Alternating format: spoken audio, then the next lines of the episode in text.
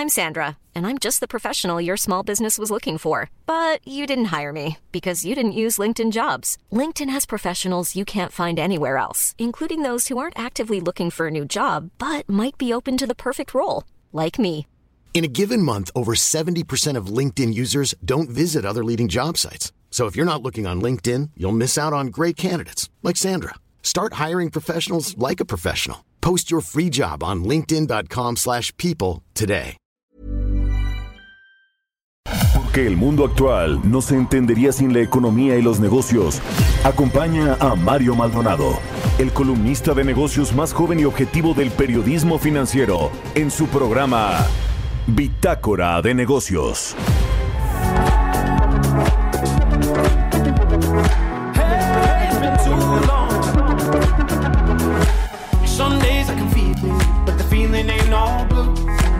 You got me through.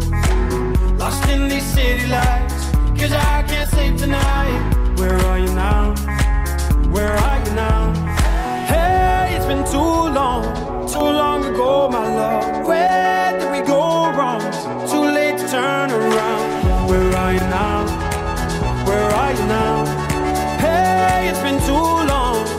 You're just like my favorite song going round round my head. Like my favorite song going round and round my head. You're just like my favorite song going round and round my head. Like my favorite song going round and round my head.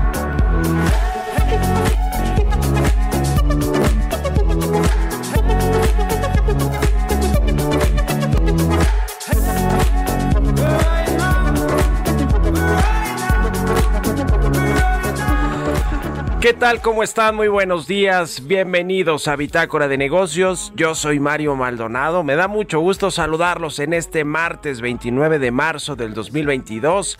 Son las 6 con 4 minutos de la mañana en tiempo del centro de México y estamos transmitiendo en vivo como todos los días tempranito aquí en la cabina del Heraldo Radio. Muchas gracias por acompañarnos eh, a partir de las 6 en punto aquí en las frecuencias del Heraldo Radio. Gracias a quienes madrugan con nosotros, a quienes nos escuchan en, las distintas ciudades y estados de la República Mexicana, en el sur de los Estados Unidos, a quienes nos ven en el streaming que está en la página heraldodemexico.com.mx, a través de las redes sociales de Now Media y a quienes escuchan el podcast de Bitácora de Negocios, un saludo y muchas gracias por seguirnos. Nos mandan muchos correos y tweets, así que estamos muy contentos de poder acompañarlos un ratito en la mañana aquí en estas frecuencias del Heraldo Radio. Comenzamos este martes con un poquito de música antes de ir con la información. Esta semana escuchamos las mejores canciones del top 10 en el Reino Unido. Las 10 mejores canciones al arranque de este 2022. Esta se llama Where Are You Now? Es de Lost Frequencies con Callum Scott. Es una canción de este, de este DJ belga o de este, no sé si son un, un, par de DJs estos de Lost Frequencies. Y el cantante británico Callum Scott se lanzó en julio del 2021 y hoy está en las listas de popularidad allá en el Reino Unido. Vamos a entrarle ahora sí a la información. Hablaremos con Roberto Aguilar los temas financieros más relevantes. Mercados optimistas por nueva reunión entre Rusia y Ucrania en Turquía. Ahora Estados Unidos busca sancionar cadenas de suministro de Rusia. Y eh, la subvariante del Omicron BA.2, la nueva cepa dominante en el mundo. Ayer platicamos con Roberto Aguilar del cierre parcial o del confinamiento que hay en Shanghai, el centro financiero de China. De nueva cuenta prende las alertas sobre el COVID-19 que creíamos, pues con tantos problemas que estaba ya prácticamente cerrada esta crisis sanitaria, esta pandemia. Y bueno, pues ahí están las nuevas cepas. Vamos a hablar también con Ernesto Farril. Las acciones contra los bonos, el mercado global de bonos atraviesa la peor crisis de su historia. Vamos a analizar a detalle lo que tienen que ver con los bonos, con las tasas, por, por, supuesto, las tasas de interés, las tasas nominales, los rendimientos en términos reales que reciben los inversionistas por estar invertidos en los bonos. Eh, vamos a, a, entrarle a este tema con Ernesto Farril. Hablaremos también con Adrián Garza de Moody's. Habrá mayor emisión de carbono en México si se aprueba la reforma energética del presidente. Ayer comenzó a dictaminarse ya en dos comisiones, la de puntos constitucionales y la comisión de energía. vamos a analizar el tema de la reforma eléctrica porque la quieren sacar en estos días, semanas, los de Morena, el PT y el Verde, pero no tienen eh, los votos necesarios para poder pasarla. Todo indica que no va a suceder, vamos a hablar de eso y también platicaremos algo de esto con el presidente de la Coparmex federal o nacional, con José Medina Mora. Los empresarios respaldan la reforma para aumentar eh, a 12 días el mínimo de vacaciones. Es otra reforma, vamos a preguntarle de la reforma eléctrica también pero este tema de las vacaciones y de la ley de crédito de nómina que también eh, por ahí se, eh, se pasó y es así con el apoyo de Morena, del Verde y del PT. Así que vamos a entrar a estos temas hoy aquí en Bitácora de Negocio, lo que sucedió ayer también con la Suprema Corte de Justicia 11 a 0 eh, en contra el fiscal Alejandro Gersmanero en el caso de su familia o exfamilia política. Vamos a entrar a estos temas hoy aquí en Bitácora de Negocios, así que quédense con nosotros en este martes 29 de marzo. Nos vamos al resumen de las noticias más importantes para comenzar este día con Jesús Espinosa.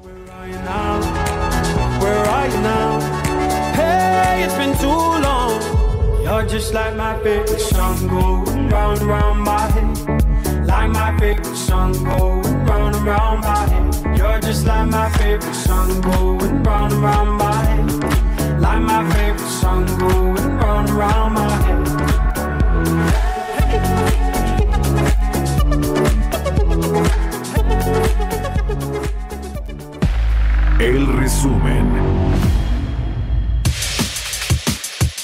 Tatiana Cloutier, secretaria de Economía, señaló que aunque la reforma eléctrica genera temores, dudas y bullicio, se encontrará un balance y como lo prometió el presidente López Obrador a la Secretaría de Energía de Estados Unidos, no se hará nada que ponga en tela de juicio la relación entre ambos países.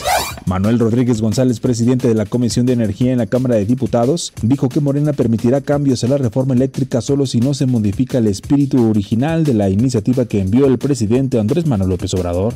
México pidió al Banco Interamericano de Desarrollo un préstamo por 700 millones de dólares para apoyar el programa de mejoramiento del sistema de pensiones en México, de acuerdo a la lista de proyectos del país en el banco. La estadounidense Talos Energy informó que este lunes recibió la resolución de unificación final del campo Sama y que será Pemex el operador, por lo que la firma extranjera continúa evaluando emprender opciones legales. Fitch Ratings señaló que Latinoamérica, que ya se enfrenta a una alta inflación, será afectada de forma más severa por las recientes alzas de los valores internacionales de los alimentos y los combustibles, debido al peso relativamente alto que tienen las canastas de precios locales. El Banco Interamericano de Desarrollo advirtió sobre el efecto dominó de la guerra en Ucrania en las economías de Latinoamérica y el Caribe, pero aseguró que la región puede tener un rol para compensar los impactos en los productos básicos para todo el mundo. Bitácora de negocios en El Heraldo Radio. El editorial.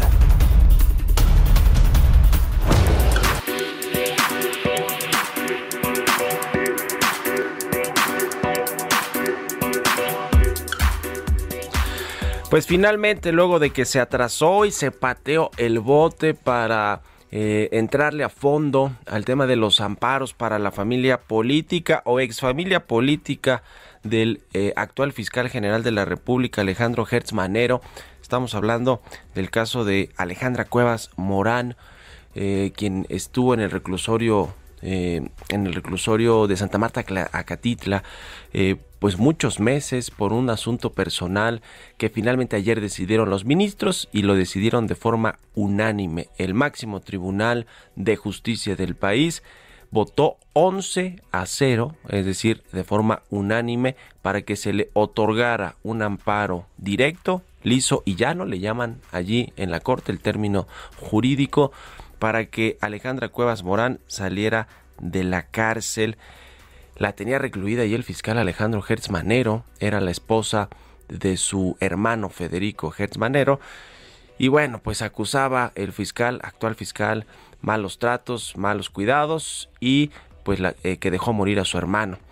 Este tema, pues colabora, en colaboración con la Fiscalía de la Ciudad de México, pues lograron imputarle este presunto delito a la hermana, eh, a la ex esposa, perdón, de Federico Hertz Manero y a la y a la hija. Entonces, es decir, a la sobrina, en teoría de Alejandro Gertz Manero, y a, eh, y a la cuñada.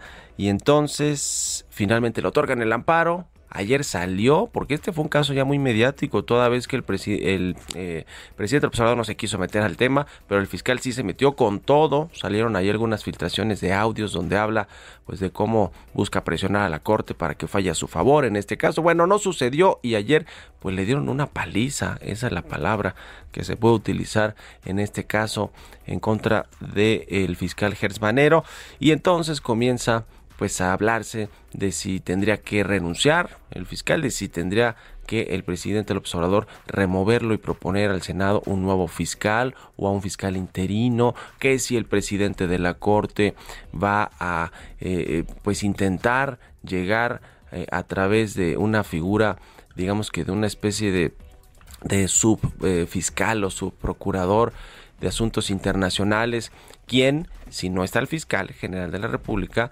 pues eh, lo ocupa ese cargo, digamos, tiene esa responsabilidad de ser la cabeza de la fiscalía. Así está más o menos en la ley. Se habla, pues sí, de que el actual presidente de la Suprema Corte de Justicia podría eh, intentar ser fiscal. Acaba su presidencia, por cierto, a finales de este año. En fin, es eh, todo un tema esto que sucedió con el fiscal Hertz. Y hay otra historia que yo hoy documento en mi columna de la Universal, si le quieren echar un ojo que tiene que ver con un asunto similar a un tema de herencias, a un tema familiar, de eh, pues desunión eh, familiar o de ruptura familiar y en el que está involucrado directamente como una de las partes el fiscal Alejandro Gersmanero. Es el caso de la familia Álvarez Morphy y una herencia de 500 millones de dólares. Échele un ojo porque el fiscal, estando en su cargo como fiscal, Alejandro Gersmanero, pues ha litigado también este asunto y tiene, digamos, esta similitud de alguna manera, no solo con el caso de su ex familia política, sino con el caso también de esta fundación Jenkins y de la familia Jenkins, que también se están peleando por una herencia multimillonaria, es así mucho más grande, pero está involucrada también, está involucrado también el fiscal Manero. En fin, comenzaremos. Este es el principio del final de Alejandro Gers Manero como fiscal general de la República. Esa es la gran pregunta. ¿Ustedes qué opinan? Escríbanme en Twitter, arroba Mario Mal y en la cuenta arroba Heraldo de México. Economía y mercados. Roberto Aguilar ya está aquí en la cabina del Heraldo. Mi querido Robert, buen día. ¿Qué tal, Mario? Me da mucho gusto saludarte a ti y a todos nuestros amigos. Pues fíjate que la reunión de Turquía, en Turquía, entre Rusia y Ucrania, pues pareciera ser que ya dio señales positivas, estando a conocer ahora a través de la agencia Reuters que justamente Rusia ha decidido reducir drásticamente su actividad militar centrada en las ciudades ucranianas de Kiev y Chernigov, según declaró justamente su secretario de Estado de Defensa tras las conversaciones mantenidas justamente por los equipos negociadores rusos y ucranianos en Estambul. Ya desde más temprano pues había generado expectativa positiva a pesar de que, bueno, había muchas dudas sobre esta reunión, pero bueno, pues estas declaraciones creo que sí dan más aliento. De hecho, los futuros de las bolsas de Estados Unidos retoman el alza justamente después de esta información. Los mercados asiáticos positivos apoyados por el repunte de la bolsa de Japón, luego de que su Banco Central se comprometiera a mantener una política monetaria ultralaxa para defender su economía. Te decía también los mercados europeos también iniciaron la jornada con fuertes avances. Y por el otro lado, Estados Unidos y sus aliados planean imponer nuevas sanciones a más sectores de la economía rusa que son fundamentales para respaldar su invasión de Ucrania, incluida la cadena de suministro. Eso lo dijo el subsecretario del Tesoro de Estados Unidos. Por otra parte, los precios del gas británico y holandés continuaron su racha alcista ante la preocupación por el suministro, ya que Rusia y Occidente siguen en desacuerdo sobre los pagos del gas en rublos.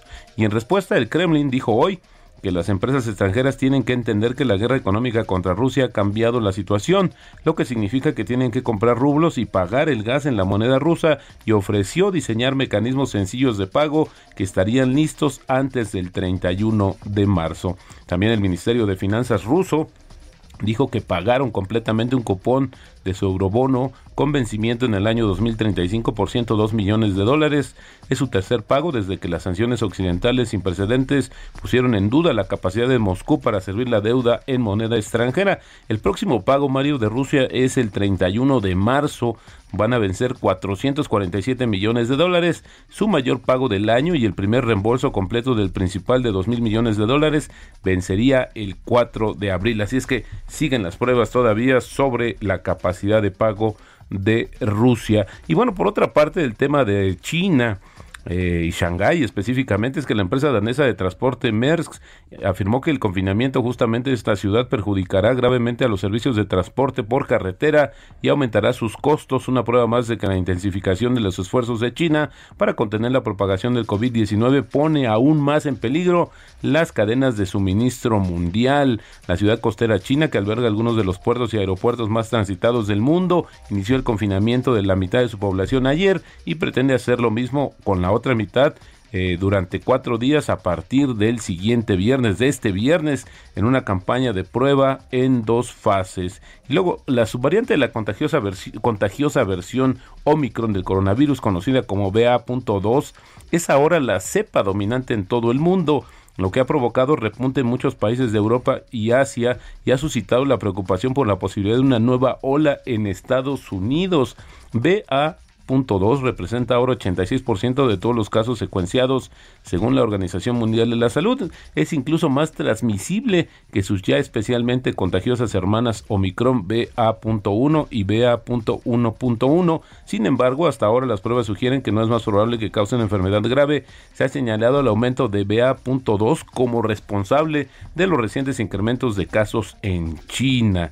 Y bueno, el número de infecciones en este contexto, Mario, ya alcanzó 480 millones, mientras que los decesos se eh, alcanzaron 6.5 millones. Y bueno, también ahora resurge a través de toda esta situación del coronavirus, Mario, la intención de una cuarta vacuna. Y es que hoy el ministro de Sanidad alemán dijo que propondrá a la Unión Europea que recomiende la cuarta vacuna de COVID-19 para las personas mayores de 60 años en una reunión de ministros de Sanidad en Bruselas. Y bueno, él refirió justamente los datos de Israel, donde bueno, pues sí, efectivamente y hay una cuarta dosis para mayores de 60 años. Y bueno, también te comento que el tipo de cambio está en estos niveles en 20.04, luego de tocar ayer el 20.13. Con esto la apreciación mensual es de 2% y en el año de 2.1%. El peso extrañamente se mantiene fuerte ante todo este tema de la volatilidad internacional. Hay algunos motivos, pero bueno, pues la verdad no, no queda claro todavía a qué se debe la fortaleza de la moneda mexicana. Y bueno, la frase del día de hoy, Mario, si quieres ser rico, no aprenda solamente cómo se gana, sino también cómo se invierte. Esto lo dijo en su momento Benjamin Franklin. Buenísimo, muchas gracias mi querido Robert, nos vamos a rato en la televisión. Al contrario Mario, muy buenos días. Roberto Aguilar, síganlo en Twitter, Roberto AH6 con 20 minutos, vamos a otra cosa. Radar económico.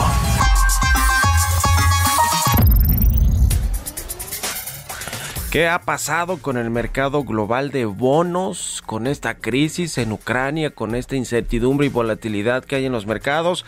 Vamos a preguntarle a Ernesto el presidente del Grupo Bursamétrica. ¿Cómo estás, Ernesto? Buen día. ¿Qué tal, Mario? Muy buenos días a todos. ¿Cómo está este tema de los bonos y las acciones? ¿Cómo han, eh, cuál es el performance que han tenido estos dos pues, grandes generadores de riqueza para quienes saben invertir bien?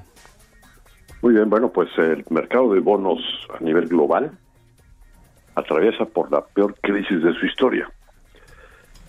Los índices globales de deuda, que incluyen tanto deuda de los gobiernos como de las empresas y lo que se llama bonos de alto rendimiento, pues traen la peor caída en los últimos 12 meses o, o 14 meses, tomando como inicio el cierre del 2020 a la fecha.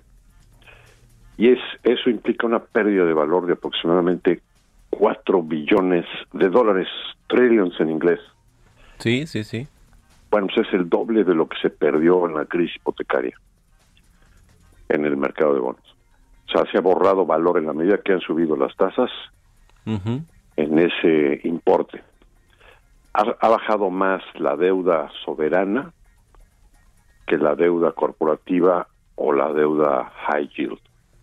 Pero lo curioso de, del asunto es que la teoría diría que en la medida que han subido las tasas, por ejemplo, los bonos a 10 años, hace un año y fraccióncito estaban en 1.30 la tasa de interés. Y al viernes pasado estaba cerca de 2.50 pues ese incremento en la tasa hace que baje el precio de los bonos, pero también debería de influir en que bajen las acciones y, no hemos visto eso en los mercados americanos, o sea, del continente americano o de Europa, el Reino Unido, o tampoco lo hemos visto en algunos eh, países del lejano oriente, como es el caso de India o la bolsa de Australia.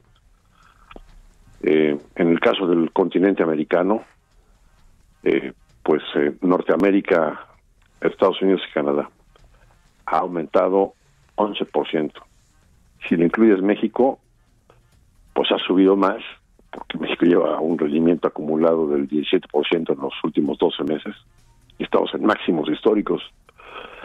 El mercado inglés ha crecido 11%, el mercado de India ha subido cerca del 17-18%, y hay otros mercados que se han caído fuerte, como es el de Hong Kong, que trae una caída del 24%, el chino, que trae una caída del 6%, los japoneses del 3%, pero en general, bolsas americanas y del continente americano y de, eh, y de y el Reino Unido pues han subido mucho a pesar de la caída de las acciones. Y esto se debe a que, aunque las tasas han subido en términos nominales, pues como la inflación está mucho más alta, 7-90% últimos 12 meses en Estados Unidos, pues entonces los rendimientos en términos reales son todavía muy negativos y eso permite que mientras la tasa de interés en términos reales esté abajo de lo que se espera de crecimiento de las utilidades, en términos reales,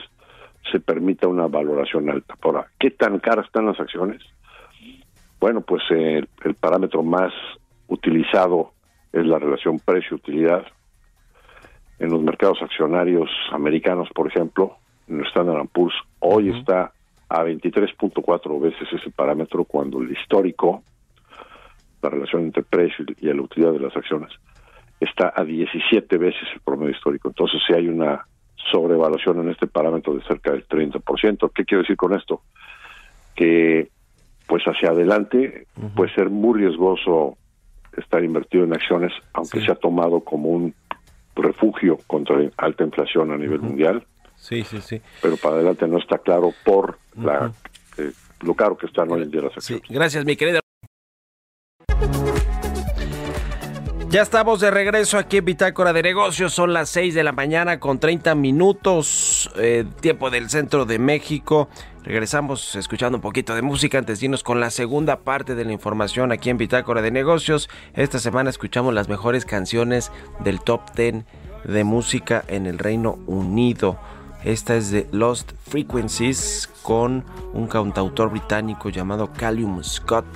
La canción Where Are You Now. Con esto nos vamos al segundo resumen de noticias con Jesús Espinos.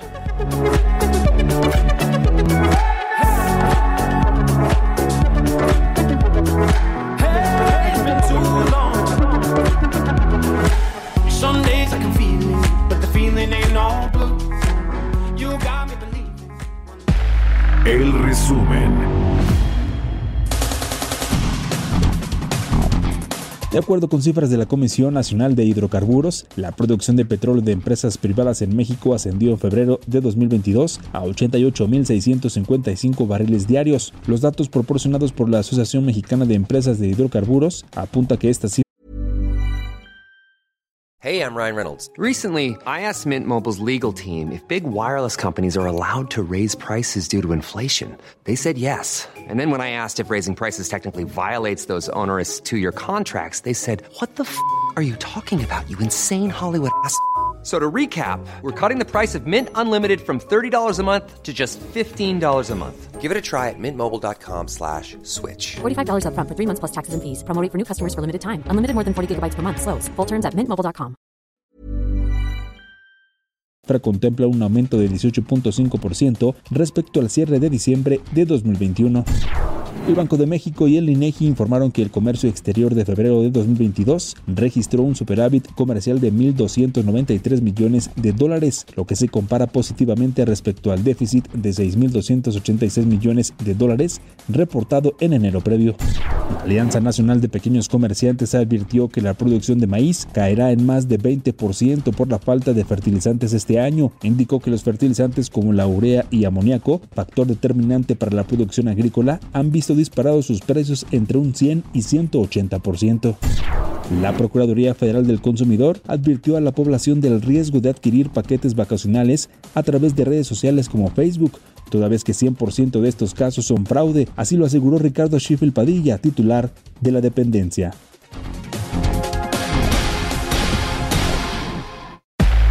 Entrevista.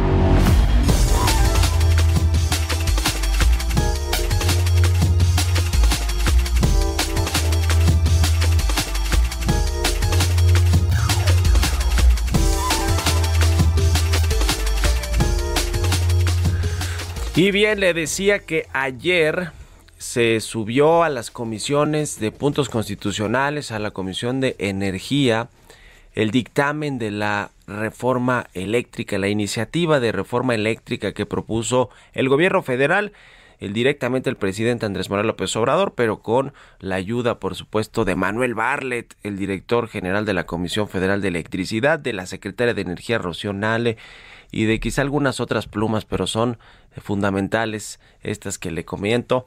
Eh, no se le ha cambiado mucho de lo que se presentó originalmente, prácticamente lo mismo, más bien se han agregado algunas cosas ahí como que la electricidad sea un derecho humano eh, de los mexicanos, que pueda participar ahí la, la sociedad, eh, el pueblo, pues como lo llama el presidente López Obrador, pero digamos cambios fundamentales al asunto de los productores independientes, de las sociedades de autoabasto, de la ley de la industria eléctrica que involucra el despacho de energía.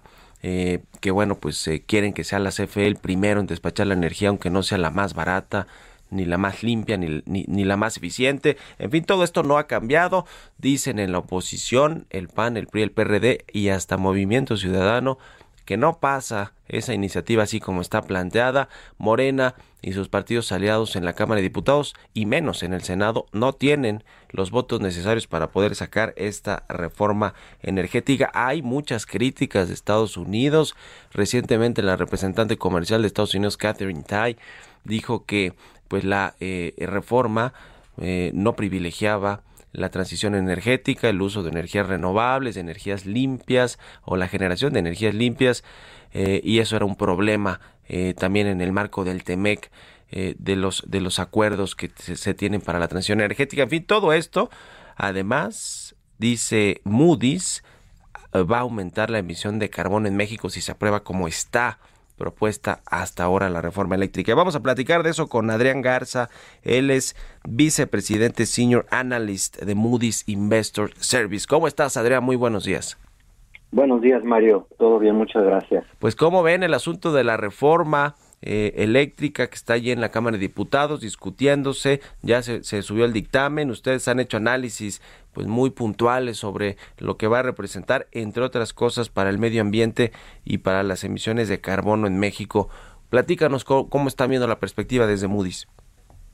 Claro que sí. Mira, el, reporte que publicamos es eh, realmente no es sobre la reforma eh, directamente, es un tema más amplio sobre una economía en transición a una economía baja en emisiones de carbono pero desde luego eh, en este contexto pues la reforma es crítica no entonces pues sí ocupa buena parte de nuestro reporte.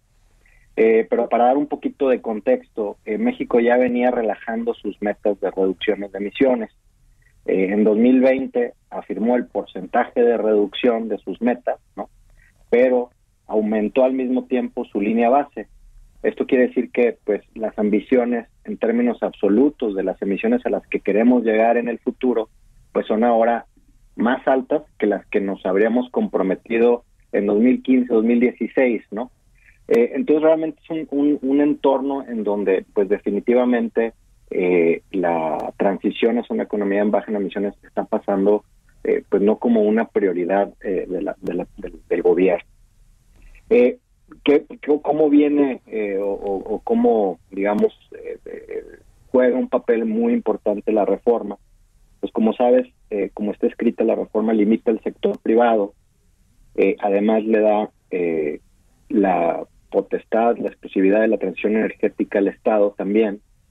Eh, y esto pues no quiere decir por sí mismo que no se va a invertir en energía renovable, o sea, la reforma como tal no lo dice así, pero sí contiene algunas cosas que nos preocupan mucho, ¿no? Por ejemplo, el despacho de la energía renovable se manda hacia el final, esto pues obviamente hace que no se generen los incentivos suficientes para la inversión en renovable, además de que pues el sector privado ya de por sí está acotado al al famoso 46% del mercado, ¿no? O de, la generación total. Eh, ahora, pues esto estaría bien si viéramos que CFE, ¿no? Traen un pipeline muy robusto de inversión en energía renovable, pero la verdad es que no lo es así. La información hasta hoy que tenemos pública es que, pues, en, sus planes de inversión, CFE trae 3.380 megawatts de, de proyectos de gas natural, y 1.200 eh, megawatts de energía renovable. La energía renovable, por definición, pues no, no, no genera tanto, ¿no? En, términos de su capacidad como la de gas. O sea, la proporción de inversión debería de ser muchísimo más grande en renovable eh, para poder llegar a las metas de energía limpia que ya tiene México. Eh, México buscaba eh, generar 35% de energía renovable en 2024 eh, hoy más o menos está en un 25%, pero con esta nueva inversión pues claramente se ve muy difícil que se llegue a esa meta. Sí, definitivamente México no va a alcanzar estas metas eh, verdes que se propuso de, reducir las emisiones de carbono y de insertarse además en todos estos esfuerzos globales, ¿no? Eh, como el Acuerdo de París y muchos otros que se, que se llevan a cabo para pues disminuir esta huella de carbono, el impacto que tiene al medio ambiente, la generación de energía, el gasto de la energía eléctrica, claramente que aquí en México se está debatiendo con esta reforma y bueno, pues como que no le importa mucho en realidad al gobierno federal, al presidente López Obrador cumplir con estas metas, lo que le importa es rescatar entre comillas a la Comisión Federal de Electricidad y, y devolverle, digamos, toda la potestad al Estado para controlar este negocio eléctrico. Eh, eh, ah, por ahí leí una nota ayer de cuántas inversiones están de, del sector privado están hechas en el sector eléctrico, pero sobre todo en la, en la, en la generación de energías eléctricas. Eh, algunos contratos se tendrán que cancelar o algunas plantas de estas se tendrán que cancelar debido pues al cambio de las leyes, si es que pasa más o menos como está actualmente redactada la iniciativa de reforma eléctrica eh, y esto pues afectará me imagino yo, algunas de estas empresas cotizan en la bolsa, eh, en, México y obviamente en otros países. Esto me imagino que, que va a afectarles eh, eh, a, las empresas directamente, ¿no? ¿cómo, están viendo ese tema, Adrián? Claro, sí, no, y solo para, para redondear algunos de los puntos que, hacías, de, de, hecho ya la inversión en renovables, más allá de si la reforma o no, se pasa o no, eh, pues ya ha venido bajando, ¿no? Este, dado el entorno de incertidumbre. Entonces, de, un máximo, por ejemplo, en 2017 de 6 mil millones de dólares de inversión en, en, en, nueva capacidad de energía renovable, pues ya en 2021 andábamos por ahí del 1.3 mil millones de dólares, ¿no? Entonces ya hay, hay, ya hay una disminución muy relevante. Eh, ahora, desde luego nos preocupan algunas de las empresas que se dedican a la generación de energía, sin embargo, pues hoy no está muy claro, digamos, qué es lo que exactamente va a pasar de la reforma eh, y después, pues como sabes, hay todo este proceso de, eh, legislación secundaria eh, que tendría que desprenderse de los cambios constitucionales, en donde probablemente ya tendremos una mejor visibilidad de quién va a impactar y de qué manera, ¿no?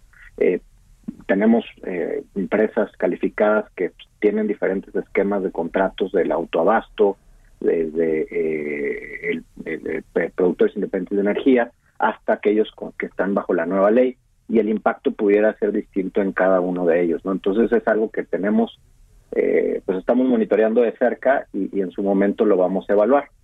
Pero ya en el sentido más amplio, digamos, de esta, eh, vamos a decir, disminución de los compromisos hacia una economía limpia, pues sí nos preocupa lo que pudiera esto eh, significar para empresas, por ejemplo, que tienen una alta orientación a las exportaciones, eh, como la, la, automotriz, por ejemplo, eh, al en su momento pues tratar de producir eh, vehículos, ¿no? Este con vamos a decir emisiones neta cero y no poder hacerlo porque no hay disponibilidad de energía limpia, ¿no? Y como te comentaba, por lo visto ahorita no hay un, mecanismo que reemplace o, de alguna manera eh, ayude a que los privados eh, puedan desarrollar energía eh, limpia por sí solos.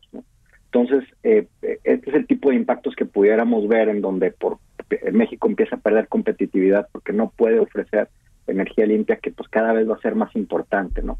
Esto también, por ejemplo, en el sector financiero, eh, en la medida en que los bancos eh, eh, busquen invertir en empresas que tengan compromisos de energía limpia, de bajas emisiones, y no encuentren estas empresas porque a su vez las empresas no encontraron energía limpia o no tienen los recursos para hacerlo, pues bueno, complica un poco la, posición de México en un contexto global. Pues ahí está el tema. Yo me refería a este dato de la oficina del representante comercial de los Estados Unidos que se quejó de, de alguna manera de o criticó la reforma eléctrica de nueva cuenta. Algún funcionario de alto rango de Estados Unidos critica lo que se, se quiere pasar aquí en México en el Congreso Federal.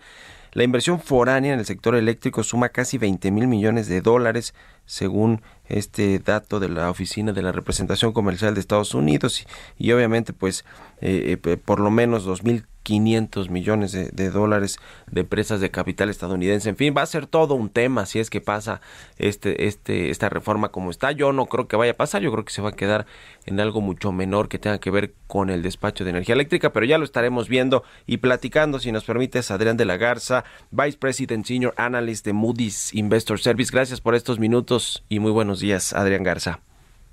Buenos días, Mario, y que eh, pues espero este volvamos a, conversar sobre esto. Seguro, seguro habrá eh, más que comentar y bueno, un saludo a todo tu auditorio. Igualmente para ti, Adrián Garza de Moody's. 6 con 44 minutos, vámonos con las historias empresariales.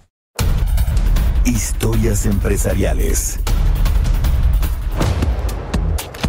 Ah, qué cosa con el avión presidencial que no sale ni en rifa. Hoy, por cierto, el, Universal trae una entrevista con el director de Banobras que estuvo en la convención bancaria y dice que no van a malbaratar el avión presidencial y que siguen teniendo eh, clientes interesados en adquirirlo. Pues no se ve, no se ve por ningún lado. Y ahora el presidente López Obrador que, que ha convertido de, este, de esta venta del avión presidencial en un auténtico show. Pero show de esos de esos baratos, creo yo.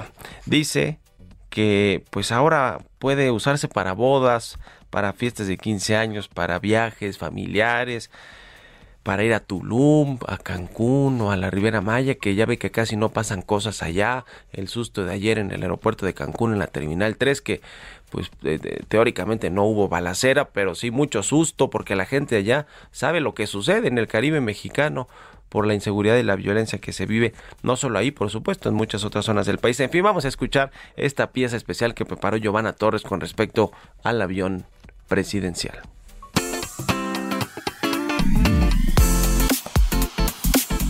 Lunes el presidente Andrés Manuel López Obrador prácticamente dio por descartada la venta del avión presidencial. La empresa del estado Olmeca Maya Mexica lo administrará y se quedará en el nuevo aeropuerto internacional Felipe Ángeles. El presidente señaló que estará listo para particulares que quieran rentarlo al no poder venderlo como prometió antes de llegar a la presidencia. Bueno, si ahora que lo estamos este, anunciando de que va a utilizarse para hacer estos viajes, ¿no? Sale alguien que quiere comprarlo, precio de valor, vámonos, se vende. Pero no ha habido.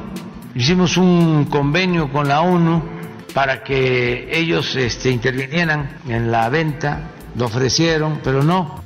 El presidente recalcó que si alguien quiere o se va a casar, puede rentar el avión o para las fiestas de 15 años, cumpleaños o empresas que quieran darle un reconocimiento a sus trabajadores por su buen desempeño. Lo puede rentar para ir a Cancún o Los Cabos. La empresa Olmeca Maya Mexica está a cargo de las Fuerzas Armadas por la administración de la mega obra del gobierno federal y será la encargada de administrar el avión presidencial. La compañía opera actualmente en el aeropuerto Felipe Ángeles y se encargará también del de Tulum, Chetumal y Palenque, así como del tren Maya. Para Bitácora de Negocios, Giovanna Torres.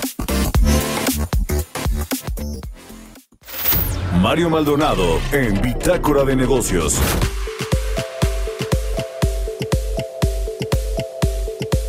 Y bien, vamos a platicar ahora con José Medina Mora, el presidente nacional de Coparmex. ¿Cómo estás, José? Muy buen día. Muy buenos días, Mario. Qué gusto saludarte. Igualmente, pues muchos temas siempre que platicar porque pues nos da mucho de qué hablar el gobierno, las iniciativas, los legisladores y hay tres eh, eh, iniciativas o eh, pues sí leyes que se quieren cambiar y que queremos platicar contigo. Una por supuesto es esta reforma eléctrica. Ayer se, se subió ya este dictamen a dos comisiones. Morena, el PT y el Verde querrían que saliera pronto esta votación, que se diera en, en, el Pleno y que se pasara la reforma en la Cámara de Diputados. Parece ser que no va a suceder por lo menos hasta junio. Eso han dicho los partidos de oposición. ¿Cómo están viendo desde el sector privado, desde la Coparmex, la reforma eléctrica? Bueno, de alguna manera en la postura inicial eh, de Coparmex y de todo el sector empresarial es de que no es conveniente para el país eh, aprobar la reforma constitucional en los términos en que fue presentada. Eh, por eso mismo hicimos una propuesta de qué cambios tendría que tener para que realmente esto ayudara al país. Estamos ante una situación en donde se requiere generar más energía eléctrica para el desarrollo del país y que consideramos que la propuesta como se hizo no nos lleva a ese punto. Hicimos una propuesta, Mario, recordarás, de ocho puntos para eh, esta reforma eléctrica en donde consideramos que los objetivos deben de ser el primero, el que haya luz para todos los mexicanos a precios accesibles en sus hogares, sin apagones, eh, pero también luz a precios competitivos para las empresas, para que puedan permanecer en el país, las que están y, se pueda atraer más inversión eh, extranjera para el país. Eh, un tercer objetivo es fortalecer a la Comisión Federal de Electricidad, esta empresa productiva del Estado que era rentable y que eh, pues en el 2020 ya perdió 85 mil millones de pesos, en el, en el 2021 95 mil millones de pesos. Necesitamos que sea una empresa rentable y sobre todo que tenga recursos para invertir en la transmisión y distribución que son monopolio de la Comisión Federal de Electricidad. El objetivo cuatro es transitar las energías limpias. Mario, todo el mundo va hacia energías limpias. Sabemos que la transición no se da de un día para otro, pero tenemos que ir en ese sentido. Y el quinto objetivo es este respeto al Estado de Derecho, es decir, que los contratos que hoy son legales de acuerdo con la ley vigente, pues no pueden simplemente desconocerse y menos no indemnizarse, porque esto manda una mala señal hacia la inversión a nuestro país. El punto seis es que se requiere eh, una inversión complementaria por parte de, la iniciativa privada adicional a la inversión que, que haga la Comisión Federal de Electricidad en cuanto a generación de energía eléctrica. El séptimo eh, objetivo es que efectivamente se requiere revisar las condiciones de la reforma energética del 2013, ya son nueve años, hay ajustes que se pueden hacer, eh, por ejemplo, reconocer el respaldo que otorga la Comisión Federal de Electricidad, porque esto incentivará la inversión en eh, baterías, en electrodomésticos de bajo consumo.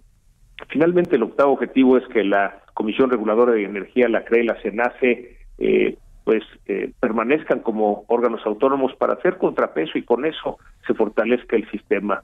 Eh, digamos que hicimos esta propuesta en el Parlamento abierto, le hicimos también al presidente de la República en ocasión de la reunión que tuvimos los presidentes de reuniones empresariales eh, que participamos en el Consejo Coreano Empresarial en Palacio Nacional y digamos íbamos en el diálogo hasta que aparece este lineamiento de que ya se va a llevar sin un cambio. Nos parece Mario, que sería lamentable que no se incluyeran todas estas propuestas que hubo en el Parlamento abierto. Pues eso parece que les pasó de noche a los legisladores de Morena y de los partidos aliados, eh, lo que se, las conclusiones, ¿no? De estos foros de Parlamento abierto con todos los expertos, empresarios, todos los interesados directo o indirectamente en el sector eléctrico. Ya veremos qué sucede. Eh, digamos está en manos en la cancha legislativa de los diputados. Eh, todo indica que no que no va a pasar por lo menos en, eh, de aquí a, junio y si pasa pues todo indica también que va a pasar descafeinada. Ya lo veremos, es decir, con cambios sustanciales a lo que se propuso originalmente. Eh, otro tema de que, queremos platicar contigo, José, es esta, eh, pues este, esta modificación que también tiene un interés importante del legislativo para aumentar el periodo vacacional de los trabajadores mexicanos. Esto obviamente tiene que ver pues con todos los trabajadores y con los patrones, ¿no? Con la Coparmex. ¿Cómo está este asunto de aumentar el, periodo el, periodo vacacional pues para los trabajadores, es decir, el, número de días que tenemos de vacaciones? Sí, la, la Ley del Trabajo establece seis días de vacaciones al cumplir un año de trabajo. Esto nos posiciona como país dentro de los países que menos días de, vacaciones otorgamos a los trabajadores. En ese sentido, la respuesta que ha habido de las empresas es otorgar más días de lo que eh, la ley establece. Es típico en las medianas y grandes empresas que eh, pues se otorgan dos semanas de vacaciones de inicio y luego va subiendo el día de vacaciones. Sin embargo, la ley sigue estableciendo ese esos seis días de vacaciones. Entonces, eh, ante las propuestas que hay en, la Cámara de Senadores eh, para una modificación a los días de vacaciones, lo apoyamos desde la Coparmex en el sentido de que el descanso es importante, así como los descansos durante la jornada del trabajo para ser más productivos se requiere descansar, el descanso de fin de semana para de alguna manera ser más productivo durante la semana y desde luego las vacaciones que nos ayudan también a ser más productivos eh, en el transcurso del año. Los países que más días de vacaciones otorgan eh, curiosamente son también los países más productivos. Entonces, a veces hemos pensado en nuestro país que trabajar más horas es eh, lo que nos da más productividad y en realidad lo que se requiere es que haya ese balance, que haya ese descanso. Y por eso estamos de acuerdo en que se aumenten los días de vacaciones. Lo que pedimos es que haya una progresividad, es decir, eh, en atención a las micro y pequeñas empresas, el que esto sea eh, primero que pase a nueve días en el, dos, en el 2023 y luego a doce días en el 2024 como número de días de inicio eh, de, de, vacaciones y desde luego vayan subiendo dos días por año como establece la ley y después de, del quinto año eh, dos días cada cinco años. Que haya una transición una transición para, para aumentar las vacaciones. En fin, interesante como siempre la charla. Te agradezco estos minutos, José Medina Mora, presidente de Coparmex. Muchas gracias y muy buenos días. Muy buenos días, Max. Y con esto nos despedimos. Muchas gracias por habernos acompañado este martes aquí en Bitácora de Negocios. Yo soy Mario Maldonado. Se quedan en estas frecuencias de El Heraldo Radio con Sergio Sarmiento y Lupita Juárez. Nosotros nos vamos a la televisión, al canal 10 de la televisión abierta, las noticias de la mañana. Y nos escuchamos mañana aquí en punto de las 6. Muy buenos días.